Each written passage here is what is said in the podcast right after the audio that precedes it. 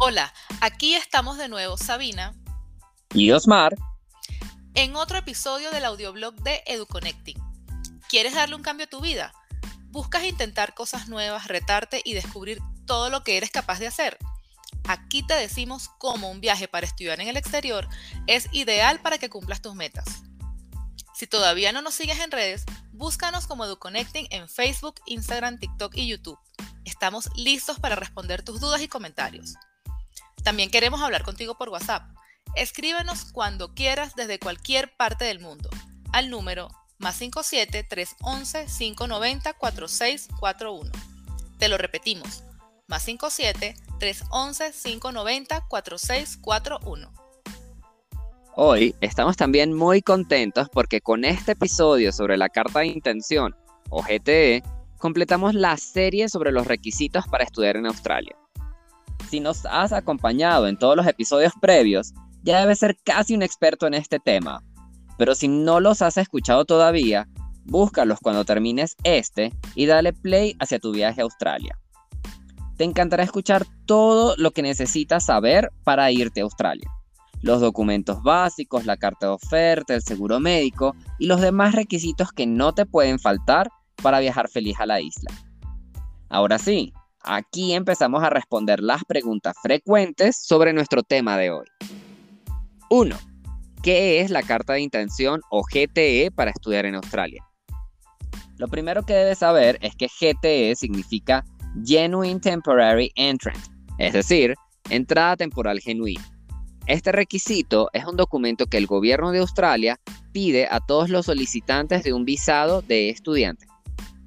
En tu carta debes exponer argumentos y evidencias para demostrar que tu única intención al ir a Australia es alcanzar un objetivo académico, es decir, que vas a estar en el país temporalmente para estudiar. 2. ¿Por qué te piden la carta de intención para estudiar en Australia? Para aprobar tu visa de estudiante, el gobierno australiano debe estar convencido de que realmente quieres permanecer en Australia temporalmente para estudiar. Con la carta, las autoridades identifican a las personas que utilizan el programa de visado de estudiante con un propósito distinto a tener una educación de alta calidad en Australia. De esta manera, busca que dentro del programa estén las personas adecuadas. 3. ¿Qué debe contener mi carta de intención? Veamos paso a paso lo que tienes que hacer. En esta parte te recomendamos anotar o guardar el episodio porque te será de gran ayuda al armar tu carta.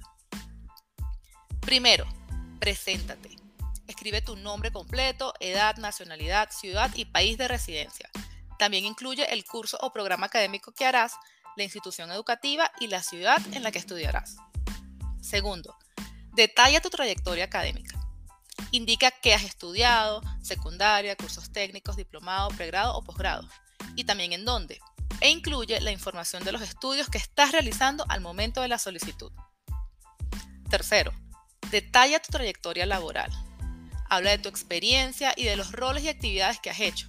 Si trabajas al momento de pedir la visa, indica tu cargo y tus funciones.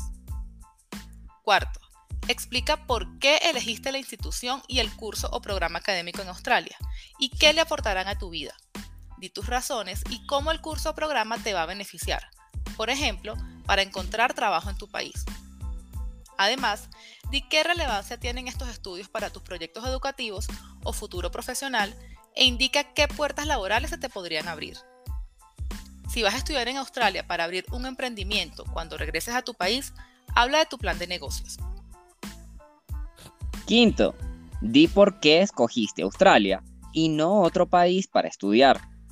Cuéntale al gobierno de Australia las razones que hicieron que te enamoraras de este país alto nivel de su educación, calidad de vida, cultura, innovación, etc. Sexto, detalla cuáles son los vínculos que te atan a tu nación. Describe los lazos emocionales, sociales y económicos que te unen a tu lugar de residencia. Puede ser tu familia, propiedades, negocios, ofertas laborales, planes personales o profesionales, etc. Séptimo, indica ¿Cómo financiarás tu estancia en Australia? ¿Te irás con tus ahorros? ¿Contarás con la ayuda financiera de tu familia? Deja también esto bien claro en tu carta. Un consejo, Escribe con naturalidad y evita decir cosas genéricas o que no puedas respaldar. Debes poder presentar un backup de todas las afirmaciones que hagas en la carta de intención.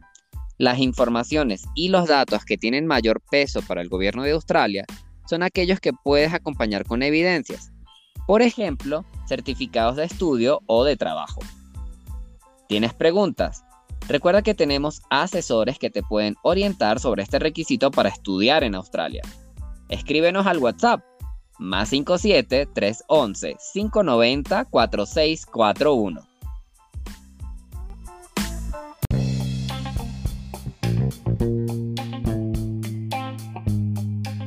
Estudiar en Australia es más fácil de lo que piensas. EduConnecting tiene todos los servicios que te ayudan a cumplir tus sueños.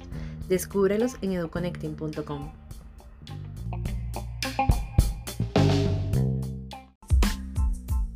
Continuamos con el GTE.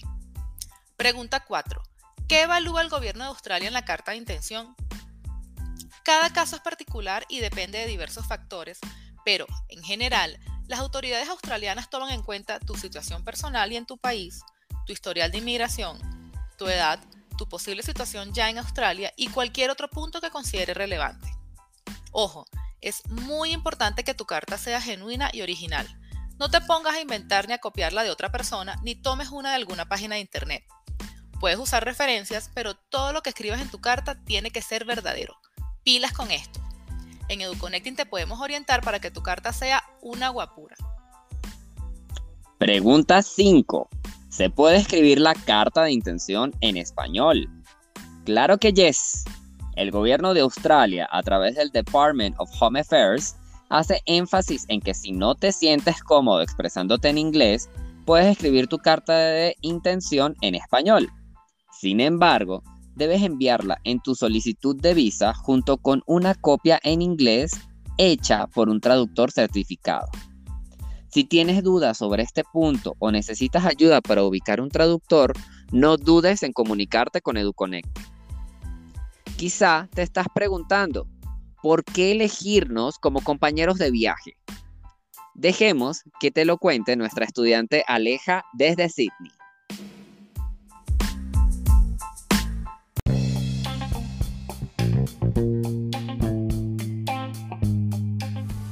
Decidí venir a Australia porque quería un cambio en mi vida, porque quería aventurarme, porque quería viajar eh, y porque quería venir a estudiar inglés. Sydney, pues porque era la ciudad más grande de Australia eh, y acá me he dado cuenta que Sydney es la ciudad más bonita del mundo, es totalmente multicultural, he conocido personas de todos los países del mundo, muchas oportunidades de trabajo eh, y experiencias muy muy bonitas. Hice todo el proceso con EduConnecting, desde que llegué fui a la agencia, me atendieron, me ayudaron con el ABN, con la SIM card, a buscar, pues a darme como tips para buscar trabajo.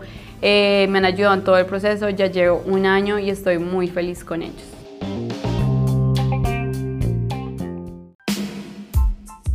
Muchas gracias, Aleja. ¿Viste que somos muy chéveres?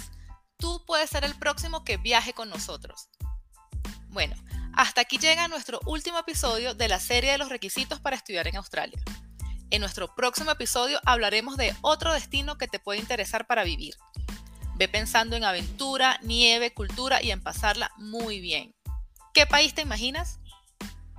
No olvides que puedes contactarnos en cualquier momento y desde cualquier parte del mundo si tienes dudas o quieres que te ayudemos con tu viaje de estudios.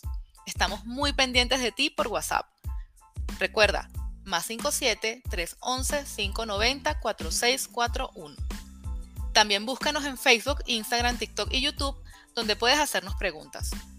Recuerda entrar a educonnecting.com y dejarnos tus datos en los formularios para que hablemos de todos los detalles de tu viaje. ¿Te gustó este episodio? Compártelo con todas las personas que puedas. No lo olvides, tu futuro depende de lo que hagas hoy y claro que estudiar en Australia es posible. Chao. Chao.